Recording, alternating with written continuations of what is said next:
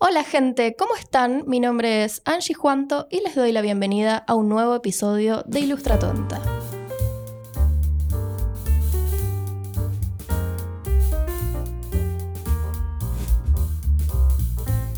Estamos en el cuarto episodio de Ilustra Tonta en esta segunda temporada coproducida por Bengala.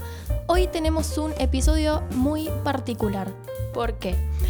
Vamos a hablar con dos personas, dos ilustradoras maravillosas que además son amigas mías. Y porque una de ellas es la persona gracias a la que estoy acá hablando de ilustración.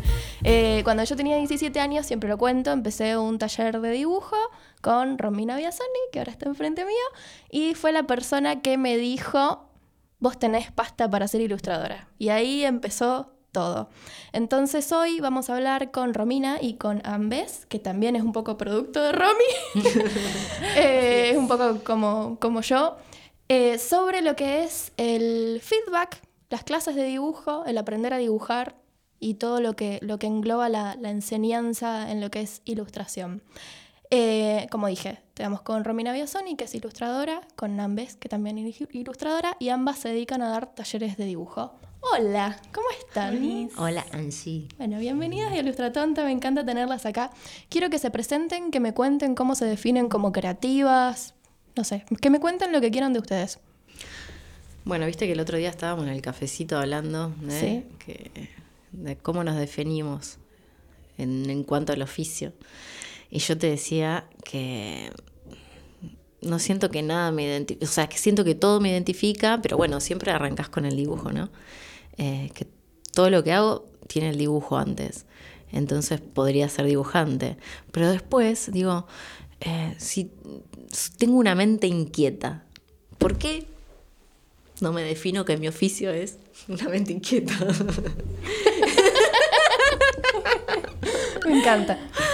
Entonces, bueno, juego un poco con eso, de tener una mente inquieta, pero el dibujo es de donde arranco todo. Entonces, me copa esto de ser dibujante. Me encanta. ¿Y vos, Anne?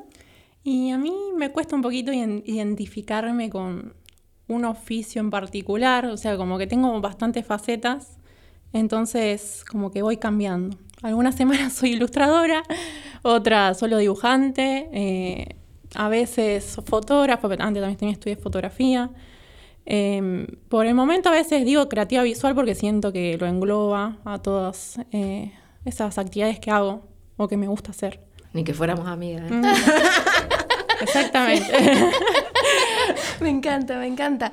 Y mm, bueno, ustedes dos se dedican a dar clases de dibujo. Eh, Romy, vos tenés clases de dibujo Rosario y vos, han taller Casa Tomada. Eh, ambas hacen clases presenciales acá en Rosario. También eh, para promocionar un poco, si alguien quiere ir a clases de dibujo, ¿no? Eh, la primera pregunta sería, ¿cómo, cómo terminaron en esto, en, en, el oficio de dar clases?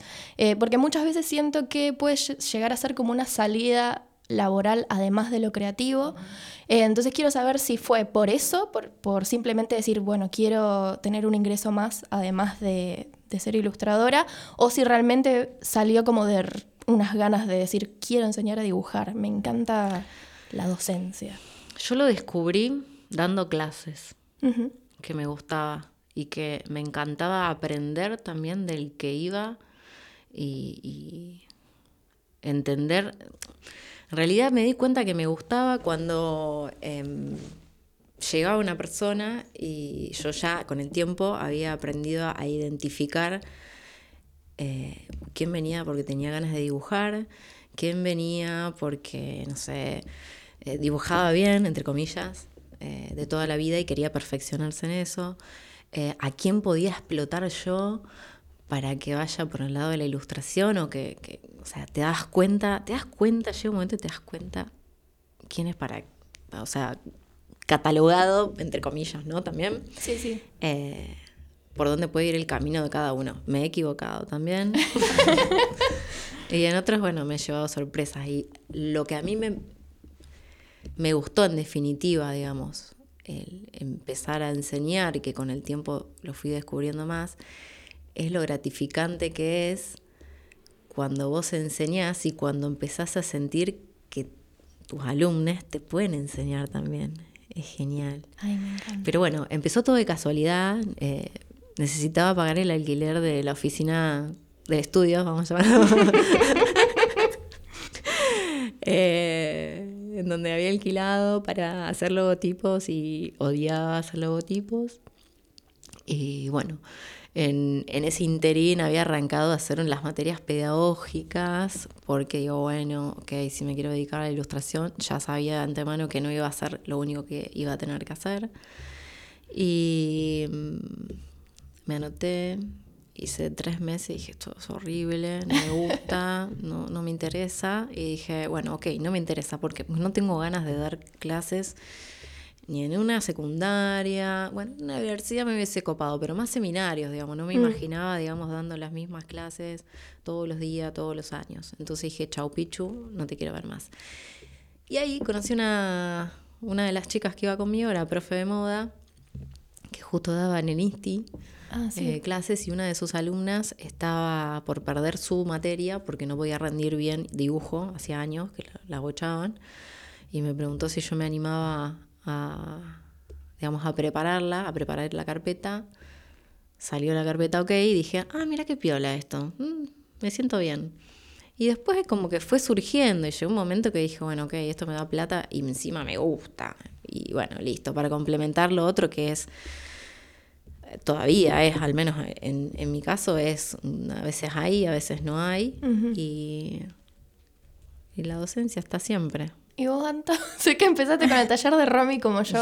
Y yo empecé en el taller de Romy hace ya no sé cuántos años, 12 años, un poco más me parece. no. Eh, el yo- taller tiene. Y yo lo empecé a hacer años. hace Yo empecé cuando tenía años, qué 15. loco. No, sí, el taller de Eh, 14 años, yo ¿ves? tenía 15 años cuando empecé, más o menos, bueno, por lo que estuvimos hablando con Angie, mo- teníamos más o menos la misma edad cuando empezamos de Romy. Sí. Eh, y fui 10 años más o menos. Wow. Y, y bueno, y Romy un día tipo dijo, no, vos ya no podés venir más a clase. Eh, Y bueno, y me dijo, ¿por qué no, nada, no me reemplazás en clase? Como bueno, ella me empezó a motivar también. Yo nunca pensé que iba a dar clases, o sea, no estaba previsto, no- nunca me lo imaginé. Y empecé así a dar clases en el taller Romy cuando ella se iba de viaje, la ayudaba cuando ella tenía algún trabajo, no sé, ilustración, algo que no hacía tiempo, bueno, yo la reemplazaba. Empezó así y bueno, y después lo de mi taller eh, empezó cuando estaba en la Facu, que empezó a estudiar Bellas Artes. Todavía estoy en la Facu. y bueno, y me pasaba que muchas compañeras arrancaron la Facu sin saber nada y medio que ahí siempre acudían a mí por ayuda eh, con el tema, qué sé yo, pintura, dibujo. eh, y bueno, empecé así a darle a compañeras de la facultad. Y bueno, y después se fue sumando gente que ya no era la facu, o sea, como Wow. bueno, iban recomendándome el boca en boca. Yo estaba dando taller en mi casa en ese momento, en un espacio chiquito que tengo. Y bueno, y así pasó que ahora ya es taller. Claro, ahora tenés un taller. espacio Un fuera de tu espacio, casa. De hecho, que este año empezaste Sí, con eso. Empecé un espacio que, bueno, yo donde voy a italiano, que me ofrecieron dar clases ahí, tienen varias habitaciones. Así que bueno, el taller ya salió de mi casa, ahora ya un poco más formal. Ay, me encanta. También es muy significativo para mí tenerlas a ustedes acá, o sea, como tenerte a vos que, que saliste como de Romy, yo también que salí de Romy, y yo este año estoy empezando a incursionar en dar clases, no me veo teniendo un taller, pero estoy de, de adscripta en Ilustración 2 en el ISSB, entonces como que un poco quería hacer este capítulo porque es como que me toca mucho este, este tema de, de la docencia en este momento. Y en ese sentido, lo que quería preguntarles sobre, sobre esto de enseñar, em, así como uno aprende a dibujar, o quizás uno ya sabe dibujar, después vamos a hablar de eso, em, ¿es lo mismo saber dibujar que saber enseñar a dibujar? Por supuesto que no. Eh, es lo más o menos lo que decía hace un ratito, de que para mí, al menos, si vos no sabes captar quién es que ten- quién tenés adelante, o sea, la persona, y- entenderla antes de que dibuje, no podés enseñar. O sea, es Claro. como que eh, me parece medio narcisista lo que voy a decir, pero es como que tenés que tenerlo. O sea, tenés que tener esa, esa, no sé, es, ¿cómo explicarlo?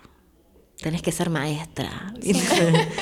¿Viste? Eh, Quizás no sé, lo siento así, qué sé claro. yo. Y también después no ser egoísta a la hora de transmitir los conocimientos, porque si sos egoísta a la hora de transmitir los conocimientos, no servís para dar clases. Para nada. O sea, vas a ser siempre el docente que dice, oye, este como un garrón en la clase. O menos. Sí, aparte de que las personas que vienen al taller siempre están en. se encuentran en un nivel distinto. No es que alguien viene ya sabe, y sabe, por ejemplo, con Romy, como dijo, distintas personas que se acercan y algunas saben ya dibujar porque dibujan toda su vida. Y hay personas que van a un taller que nunca en su vida dibujaron porque no se sienten frustradas o porque le dijeron toda la vida que no, no dibujaban bien. Eh, y también es como, es todo un desafío, yo creo, eh, a- aprender a enseñar a esa clase de gente. Para mí fue lo más desafiante. Mm. Eh, Sí, el, el- el hacer entender que, que es dibujar bien. Sí. O sea, para, para vos me estás diciendo que dibujas mal y querés aprender a dibujar bien. ¿Y qué es dibujar bien para vos? ¿No es cierto? Decir, eh, porque vos me estás diciendo, uy, porque yo quiero dibujar realista, eso está bien, no, porque yo, a mí me gusta hacer cómic, eso está bien. No sé, hay que ver qué. Sí, sí, son, son estilos.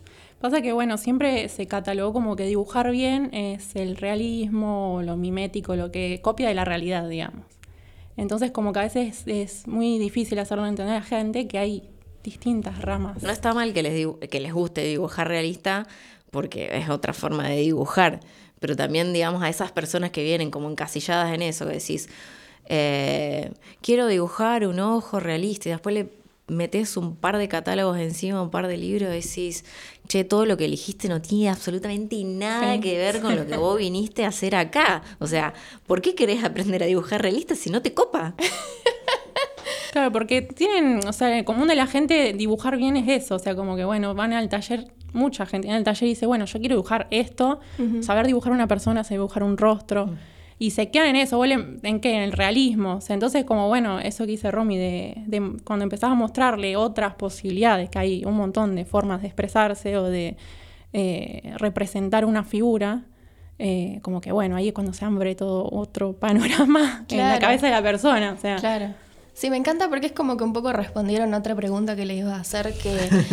Era obvio, se iba por bueno. las ramas. No, claro que, que era como eso, que es dibujar lindo y porque una persona siempre piensa que, que dibujar bien o lindo tiene que ver con la proeza de acercarse a una representación realista, que después cuando vas y revisas a profesionales de la ilustración te das cuenta que tenés que, gente que dibuja como si fuese un niño y, y trabajan de eso y de hecho es como que eso comunica mucho más y es mucho más lindo que un dibujo realista, que es como una copia de la realidad. Y ahora me acuerdo que vos tenías una carpetita, Romy, eh, con anotaciones de los alumnos y habías anotado mm, Angie, ¿no le gusta el realismo? Yo ya iba con... hacía eso. Sí, hacías eso. este, me acuerdo Bueno, muchas cosas. Yo para, para explicar esto de que, de que podemos dibujar de diferentes maneras, me voy a hacer un, eh, un ¿cómo se dice? Eh, spoiler de mi primera, de la primera clase, que es lo que doy ahora. Y les hago dibujar una foto copiándola después de memoria y después con los ojos cerrados y los resultados son recontra diferentes y la, la idea es que, bueno, si estás copiando, haces esto, podemos ir por acá, pi, pi, pi. ahora cuando lo haces de memoria ya empieza a jugar, digamos, un poco el- qué es lo que te imaginás de lo que te acordás de la foto. Claro. Y con los ojos cerrados, chao, fuiste, no, no, no hay forma de que vos sepas dónde está el lápiz. Entonces los resultados eh, son súper distintos. Decís, bueno, ok, dibujamos realista, dibujamos desde la imaginación y si hacemos algo abstracto, más o menos a la onda de... Eso está re bueno. Está buenísimo. Yo también lo uso. Es un, súper un ejercicio tuyo que sigo usando. ¿Ah, sí? ¿Me seguís robando? clases. Ah, mira.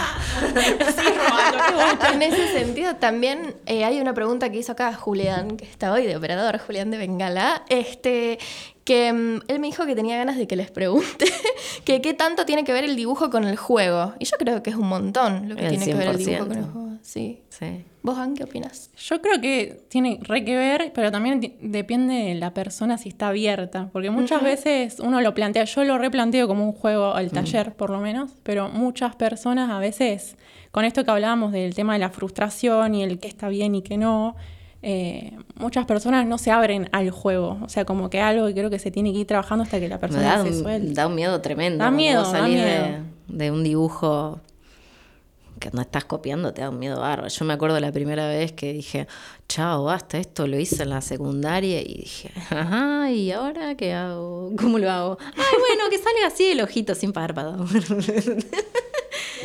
y fue así como raro.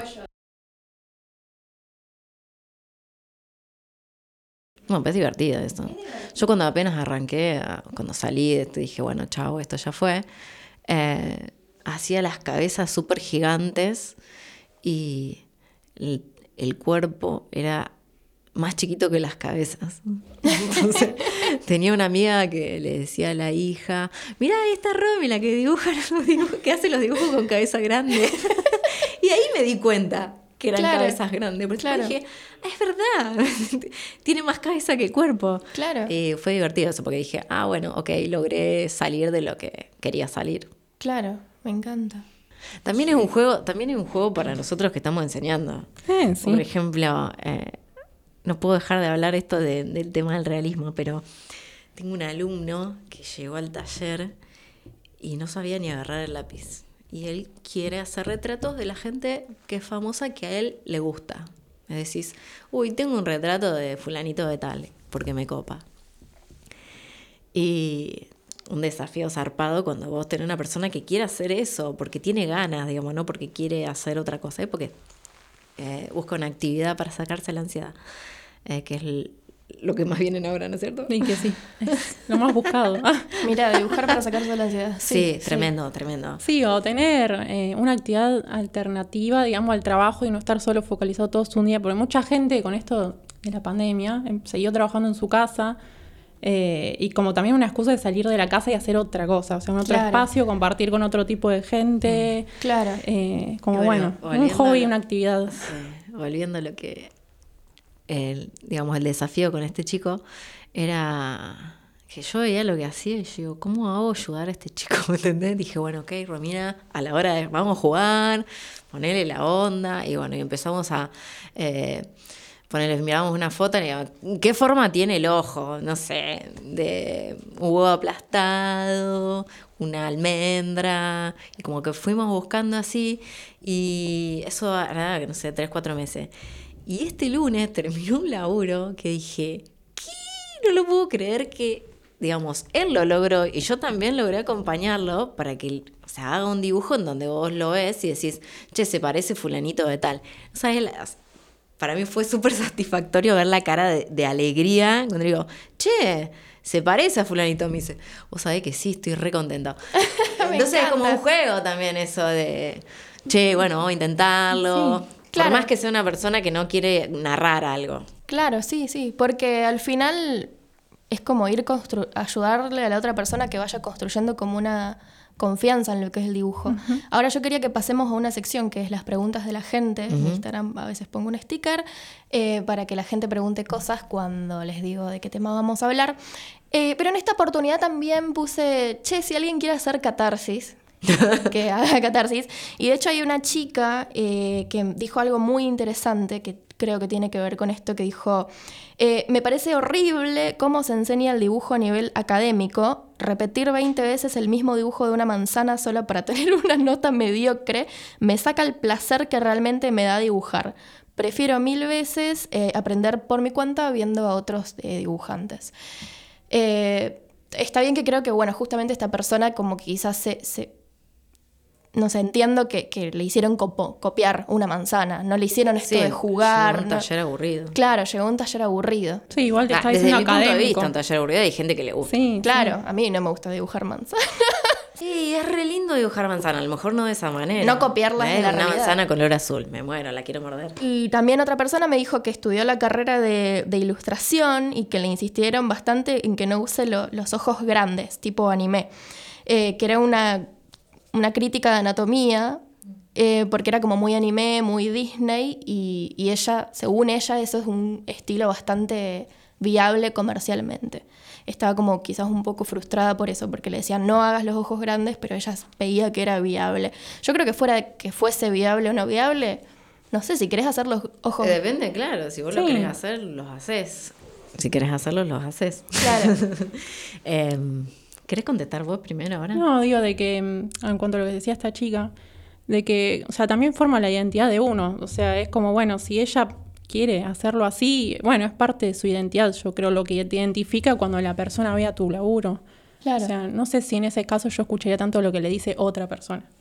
Y no. Eh, es como, bueno, confiar más en uno y si uno se siente satisfecho con eso que hace y siente que es viable y que forma tu identidad, yo le daría para adelante, por lo menos. Claro, porque el estilo tiene que ser algo personal al final. Es una búsqueda. Claro. Es una búsqueda. Sí, capaz que lo hace durante un tiempo y dentro de un año, bueno, buscas. Te aburriste, querés hacer otra, cosa.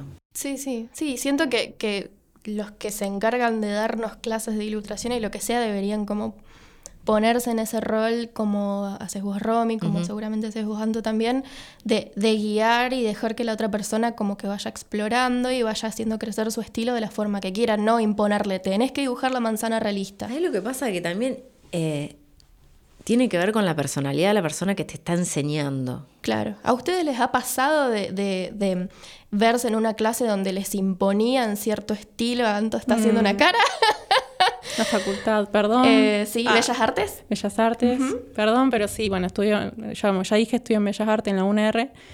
Y no pasa, ojo, no pasa en todas las materias, no voy a decir que es la carrera en sí, pero bueno, pasa que muchas, muchas materias eh, pasa esto de la forma académica, de enseñar de una forma muy, muy jerárquica también por un lado yo lo veo, porque bueno, el, el, profesor es el que dice y vos tenés que hacerlo y solo de la forma que dice el profesor. Y, bueno, y esto de imponer cómo hacer algo bien o mal, o sea, con ello está bien, o sea, entiendo que hay una calificación de por medio, pero veo mal eso de imponer que todos hagamos lo mismo, que algo sea de una forma y no pueda ser de otra, como que eso es por lo menos lo que a mí me, me molesta un poco de la carrera en algunos aspectos, claro. que pasa en muchas carreras, no solo en Bellas Artes, posiblemente, no sé, en diseño o en artes visuales también pasa. Yo siempre hice lo que quise. Ay, te quiero tanto. Sí, me encanta. sí, cuando tenía ganas de dibujar realismo, dibujar realismo. Qué sé yo, cuando tenía ganas de hacer cómic. Me acuerdo de la primera vez que salí del realismo, que así todo seguía haciéndolo porque estaba obsesionada que quería que Gastón Paul sea Gastón Paul. Yo lo amaba en ese momento, estaba enamorada. Bueno. Eh, eh, estaba la, la, canción esta de lo, ¿cómo es? De Red, las de Red Hot Chili Peppers, encima lo re mal así. Pero estaba esa, la de la la montaña rusa. Ah, no me acuerdo. ¿Se acuerdan de esa canción? Sí, sí, obvio, mira si no se la van a acordar. Bueno, y el videoclip eh, era. Era todo una. no te rías, me tentó, perdón. Pensando, este es un muy buen momento del podcast. Decime, decime la montaña rusa. Bueno, la montaña rusa y tenía los personajes de la banda, todos dibujados en cómic. Y me la pasé dibujando todo un verano eso. Después perdí el cuaderno, me quería matar. Porque en realidad yo quería ver qué era lo que había dibujado. Pero era. Yo me acuerdo que era un dibujo atrás, otro igual, uno atrás del otro igual, igual, igual. Y me encantaba porque salía justamente del otro que hacía, más allá que obviamente quería hacer a Gastón Paul. Después que me salió, lo hice 20 veces. Después que me salió, lo pegué en la pared, arriba de mi cama. y lo pegaba todas las noches. Y decía, oh, Gastón Paul. bueno. Ay, por favor, esto es muy divertido. Em, voy a hacer una de las. Esta vez, bueno, lo que dije, vamos a, vamos a la sección de las preguntas de la gente y terminé. Dale, sí. Contando lo, lo, que la gente. Em, la, catarsis de las personas. Ahora es que es re difícil, es difícil, no hacer O sea, todos hacemos en algún momento decir, che, para un loco, y para un poco. Y, e incluso, no sé, seguro que nos, a vos también y a vos también te pasó, de no juzgarnos nosotros mismos, porque decís, mm. uy, qué cagada esto que hice. Y después decís, che, no está tan mal. Después que ponerle que lo ves al año. Sí, sí. No está tan mal. Mm. ¿Por qué no retomo con eso? es re difícil salir de ese lugar. Sí, sí, el no compararse también. Es porque uno llega eso por la comparación también. Obvio. Igual cuando, cuando llegas decís, ay, mira qué lindo esto, esto soy yo. Sí, está bueno eso. Acá tenemos una pregunta de, de, Mar Violeta. Ella, bueno, arroba Mar Violeta, no sé si se llama Mar Violeta, pero bueno, arroba Mar Violeta guion bajo. Eh, ella escribe y es ilustradora. Entonces me dijo, eh, doy talleres de poesía virtuales y funciona muy bien. Con los de dibujo me da miedo virtualizar ¿Cómo virtualizar un taller de dibujo análogo? Me falta la relación con las personas y los materiales. Y acá quiero respuestas sinceras porque las conozco, porque estuvimos hablando de esto y, sé que tienen strong opinions de, esto. Así que nada, adelante. ¿Yo? Bueno. Si es un seminario, que son ocho clases, dale para adelante. Si es un taller donde tenés una continuidad y necesitas el feedback, desde mi punto de vista, no sirve me puedo equivocar, pero esta cosa de agarrar el lápiz, decir, che, mirá, y si haces una curva así, agarrar el lápiz de más lejos, extiende tu mano, o el, no sé, yo por ahí digo mucho, así que baile el pincel. Ay, el pincel está bailando, bailando. Y, si esta piba, ¿qué me está diciendo? Tenés que tener una camarita al lado que eso. Después, yo me acuerdo que cuando dimos clase online, la camarita que me enfocaba, el iPad que me enfocaba, después tenía... Eh, el celular el celular que en WhatsApp te dibujo fantástico ahora. Y después estábamos Photoshop, compartía pantalla, de, corregía en Photoshop.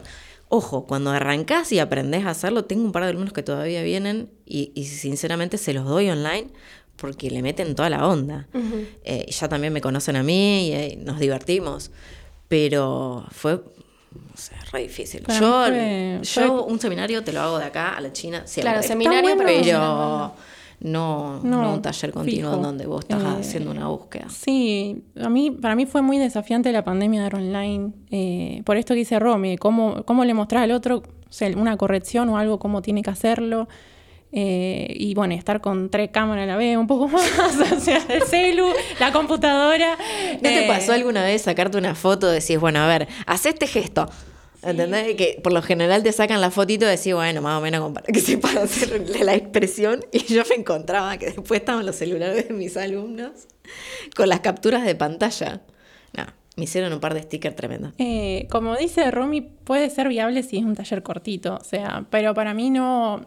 O si es un taller medio temático, yo estoy haciendo ahora como Angie, te dije que estaba haciendo ilustración un taller de ilustración online. con Lulu eh, Contilde, que lo recomendamos, sí. Eh, y bueno, la verdad que está muy bueno, pero porque es algo muy específico, yo creo, y ya la mayoría de la gente que va hay gente que, bueno, que dibuja o que se dedica a eso, pero ya si tenés que tratar con alguien, por ejemplo, que nunca dibujó, que no, hace mucho que no dibuja, explicarle online, la verdad que para mí fue lo más complicado de todo.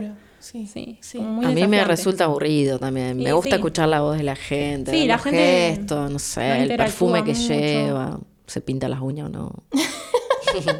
¿No es cierto? Sí, sí, es otra interacción online. Es otra cosa. No surge claro, un vínculo igual que como presencial. No, pero bueno. Mar Violeta, si nos estás escuchando, seguramente sí. Eh, ya hace seminarios acá un seminario cortito y no tanto anual. al menos el consejo desde acá. que se encuentra con alguien que se zarpa dando clases tipo taller y bienvenido sea. Claro, obvio, obvio que sí. Ahora que ya estamos llegando al final, les voy a hacer la pregunta que creo, creo que le hago a todo el mundo, a veces no sé si me olvido, ¿no? Pero bueno, creo que esta es una muy buena pregunta para hacerles a ustedes justamente. Eh, ¿Qué le dirían a alguien que tiene ganas de meterse en el mundo del dibujo? O quizás también en el mundo de dar clases de dibujo y no se anima. Para dar clases, si, es, si tenés el instinto o no tenés el instinto de captar a las personas y ponerte en el lugar del otro. Porque si no sabes eh, ubicarte en el lugar de alumno, no, ser alumno, eh, busca otra forma de, generar ingresos. Y. Mm, para dibujar, no sé, ¿querés, querés dibujar, querés dedicarte a eso, pero metele para adelante. Sí, que, Antes, el no, compararte nunca. Yo creo que eso es lo más. No compararte con, otra persona, y, porque es lo que más creo que hace dudar a la gente. El verse lo que hace el otro, lo que hace ellos, y decir, ay, no, esto es malo, el otro está más bueno. Eh, Está bueno también compararse un poquitito. un poquito, pero no. Porque te incentiva a decir, dale, metele para adelante. no, eso, no. La autoestima arriba, nunca eh. perder la dignidad. Jamás.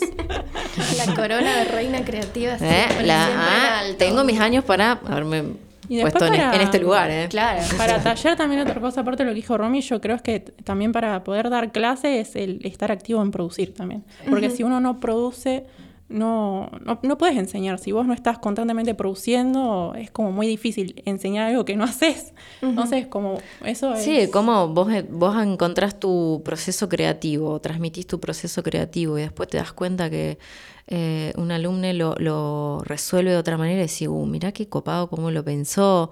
Y es súper importante también, o sea, estar a la par vos haciendo cosas. Si no, te terminás quedando en los libros y suele ser ese taller aburrido. Mm, el de la manzana. Sí. Claro, ¿me entendés? Sí, esas son ya lo que decíamos, formaciones como que vienen de la academia y que quedaron, o sea, como mm. gente que no se siguió ahí instruyendo, formando. Pero hoy en día creo que el tema de educación en lo que es así como las ramas del arte está como muy desconstruida, por así decirlo. Eh, bienvenido sea. Bienvenido sea. Bienvenido sea. Bueno, qué lindo haber hablado con ustedes, que son talleres donde no hacen dibujar manzana. ¿Ya terminó esto? sí. Se pasó rápido.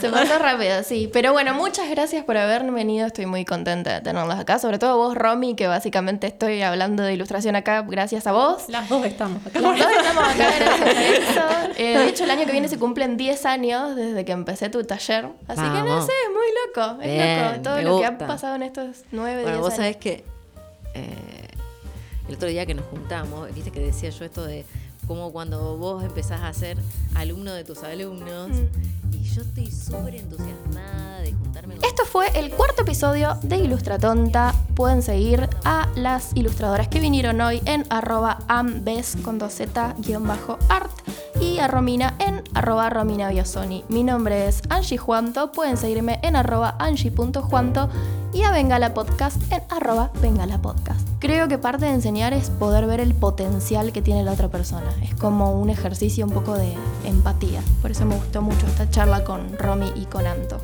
Muchas gracias, los quiero mucho y nos vemos en el quinto episodio. Bye.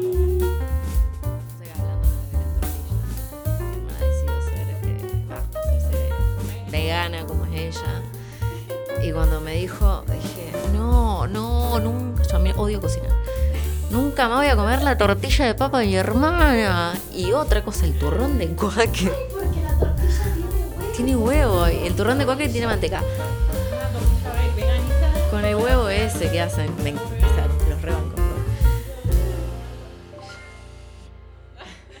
¿Viste la tortilla? No soy la tortilla